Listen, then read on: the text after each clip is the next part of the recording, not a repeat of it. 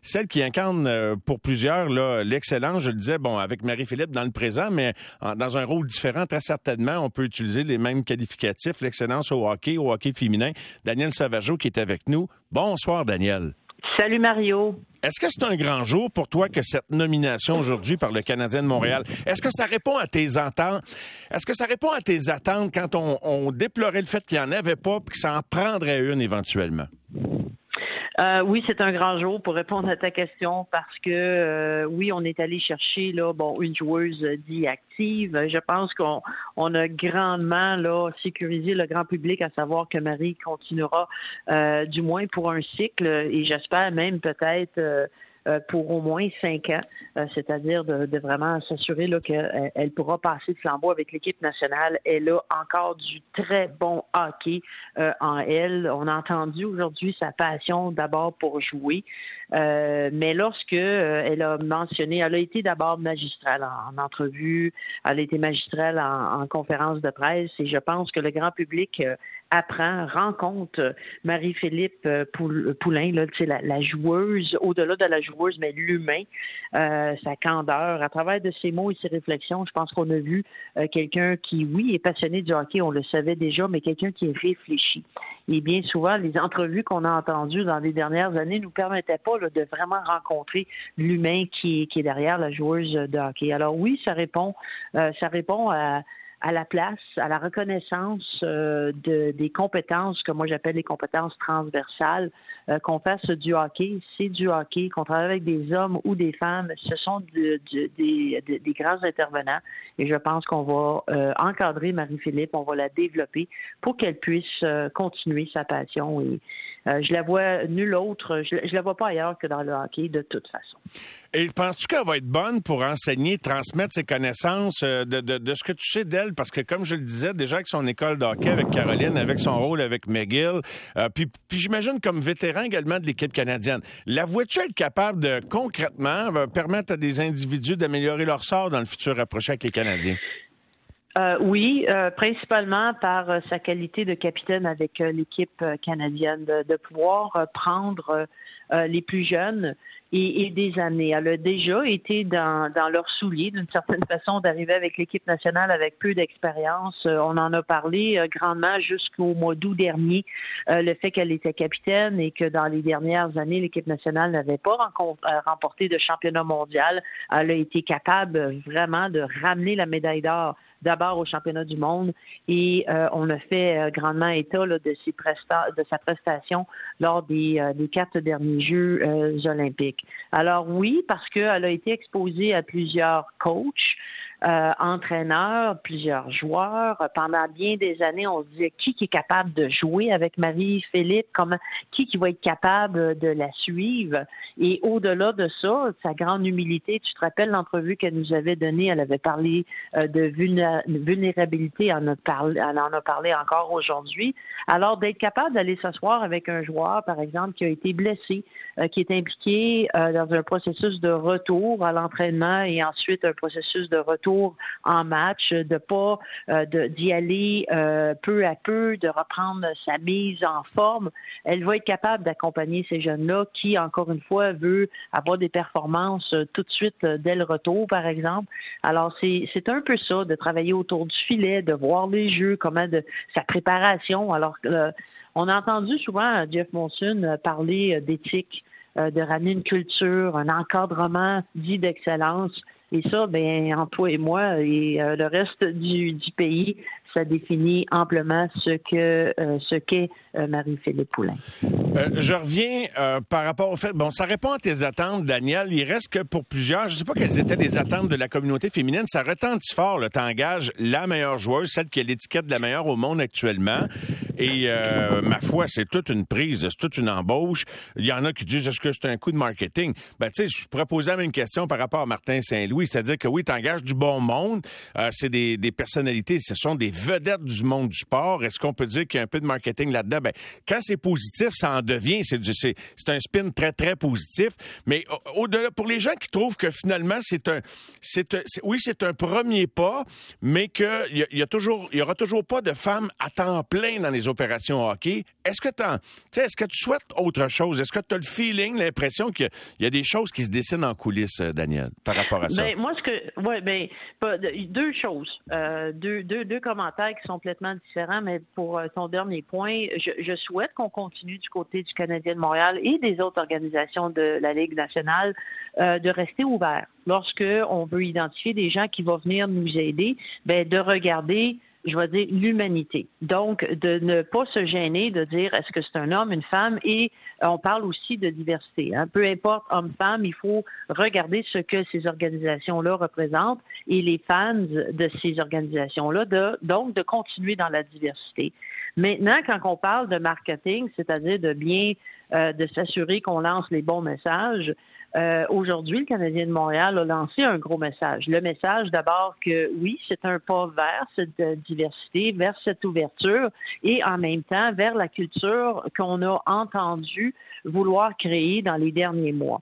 Alors oui, des nouvelles comme ça fait en sorte qu'on parle beaucoup du Canadien de Montréal, mais lorsqu'on parle de Marie-Philippe Poulain et du logo du Canadien de Montréal, ben ça, on l'a vu aujourd'hui la vague que ça le fait. Alors oui, un va pas sans l'autre, mais ça demeure que euh, c'est mal connaître Marie-Philippe Poulain de vouloir s'impliquer dans un programme uniquement euh, sur le plan symbolique.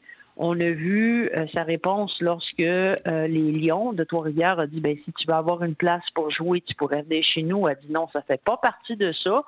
Maintenant, à quatre ou cinq ou six ans euh, de sa retraite comme joueuse active, de vouloir euh, être encadrée, de faire partie d'une des plus grandes organisations au monde et de se laisser euh, d'avoir des expériences pour pouvoir se développer, ben pourquoi pas? Alors, encore une fois, c'est pas, ce n'est pas symbolique. Elle n'a pas un titre honorifique avec le Canadien de Montréal parce que ça serait mal connaître Marie-Philippe Poulain d'accepter un rôle comme ça euh, juste parce que ça paraît bien. Est-ce que ça répond à vos attentes? Et je pose la question au public, aux gens qui m'écrivent déjà la messagerie texte. Je vous lis déjà là, euh, sans, les lire à voix haute et je reviendrai tout à l'heure en, vous lisant à voix haute, mais continuez de, m'écrire. J'apprécie vos réactions. 98 985.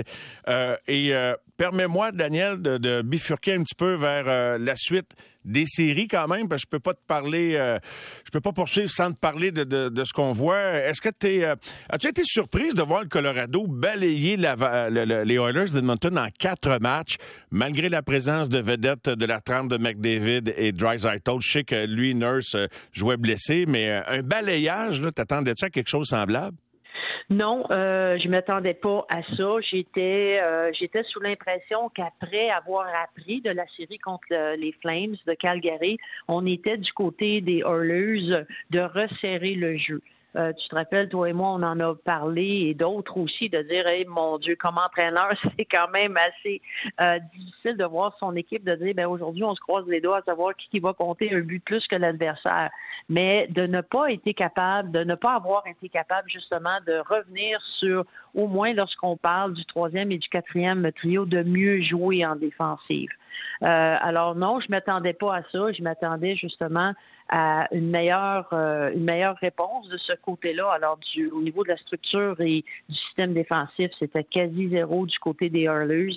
Et en même temps, lorsque tu regardes la machine euh, de l'autre côté, ben c'était c'était clair que on était pour continuer le bulldozer et c'est exactement là qu'on a continué. Evan Durkane a amené quelque chose à cette équipe-là. Euh, je ne sais pas quelle analyse tu fais, là, ça vient de terminer. Est-ce que tu recommanderais aux Oilers, est-ce que, ben, fait, est-ce que les Oilers auraient tout intérêt à, le garder à, moyen ou long terme? Il a 22 buts, 17 passes en 43 matchs de saison régulière. Euh, en séries éliminatoires, 17 points, 13 buts euh, en 15 matchs de, de série. A été suspendu un match aussi. fait que, il y, y, a les autres éléments qui amènent Evander Kane, mais dans un sport d'intimidation comme le hockey, euh, et, concernant aussi les points d'interrogation autour d'une personnalité comme Evander Kane, malgré cette fenêtre, somme toute, très, très positive, comment vois-tu son avenir? Stay est-ce que tu le gardes? Ben, c'est le profil de joueur que sur du court terme peut performer exactement comme il l'a fait. Maintenant, lorsqu'on veut construire autour de tes vedettes, tu dois faire en sorte qu'on va venir mieux les soutenir. Alors, indépendamment du contrat, évidemment, qui va demander, parce que ça, encore une fois, on vit avec un cap. Euh, ça, c'est bien, bien clair. Euh, moi, c'est pas particulièrement un, un, joueur que euh, je, je, j'admire d'une certaine façon pour plusieurs raisons. Pour moi, lorsque tu veux bâtir, euh, on a pensé que Connor McDavid avait tourné le coin, c'est-à-dire que vraiment il s'était élevé comme, comme capitaine et on se doit de venir le soutenir davantage dans ce rôle-là. Et j'ai pas l'impression, et évidemment, ça, ça, va dépendre qui on va être capable d'aller chercher. Mais euh, pour moi, c'est un joueur qui euh, je laisserai simplement aller. Et euh, j'ai hâte de voir si une équipe va se.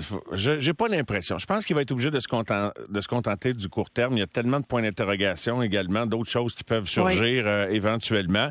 Mais l'avalanche, je dois te dire, Daniel, euh, m'apparaît. C'est difficile à dire parce qu'on les voit pas jouer contre Tampa Bay. C'est ça les talons de mesure. Tampa Bay a pas encore fini du cas. Non, loin de là des Rangers. 1-0 au moment où l'on se parle. Mais l'avalanche leur ressemble à un, un sérieux aspirant là.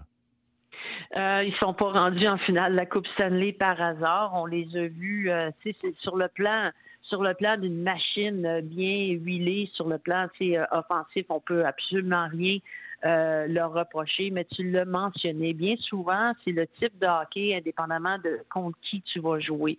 Euh, c'est sûr que euh, si on regarde de ce côté ici, euh, dans l'Amérique du Nord, avec la qualité des deux gardiens de but qui restent en liste, c'est peut-être le genre de gardien de but que les, les Avalanches n'ont pas encore rencontré. Alors, est-ce qu'on va être capable de capitaliser sur le nombre de buts jusqu'ici, jusqu'ici comptés? Parce que c'est vraiment ça la force des, euh, de cette équipe-là. Alors, ça va être euh, intéressant de, de voir euh, comment justement ce match-up-là, complètement différent. On entend les deux entraîneurs ici, Gallant et euh, John Cooper, dire souvent c'est pas les buts que tu comptes, mais c'est ceux euh, que tu réussis d'enlever de, de, à l'adversaire, c'est-à-dire comment défensivement tu t'organises. Alors, c'est deux cultures, c'est deux plans de match complètement différents. On en revient toujours à ça, le coach des Oilers dans son bilan aussi. alors, tout le monde parle d'offensive, c'est sexy, ça vend des billets, mais quand tu veux gagner, qu'est-ce qu'il faut que tu fasses? On n'en sort jamais même si euh, ça ne plaît pas à tout le monde de l'entendre. Alors, euh, quand on parle d'offensive ou quand quelqu'un veut me vendre un concept offensif, je ne sais pas si je dois être sceptique, Daniel, en quelques secondes, en, conclusion. Quand tu veux vendre le concept de l'offensive, comme le Canadien, c'est des mots qu'on utilise. c'est-tu en attendant d'une équipe assez compétitive où on, là, on parlera de retrancher des buts?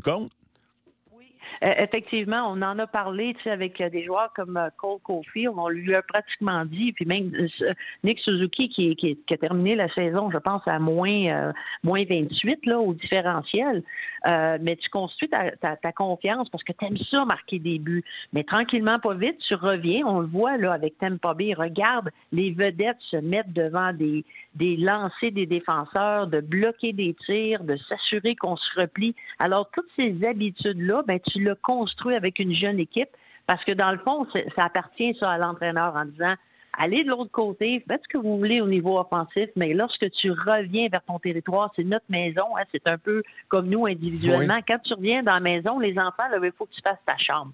Fait que là, c'est le règlement des parents qui doit être mis euh, de l'avant. Et quand tu t'en vas au terrain de jeu, ben là, ta créativité va sortir. Alors oui, c'est un plan de match. Euh, c'est du long terme. Cependant, ça prend deux, trois ans exactement comme Tampa Bay l'a pris euh, pour pouvoir construire cette équipe-là. Et en même temps, regarde euh, les Rangers de New York qui, mine de rien, aujourd'hui ont les dividendes de, l'investissement qu'ils ont fait de ce côté-là aussi. Oui, merci beaucoup de ta présence et une bonne fin de ben, soirée.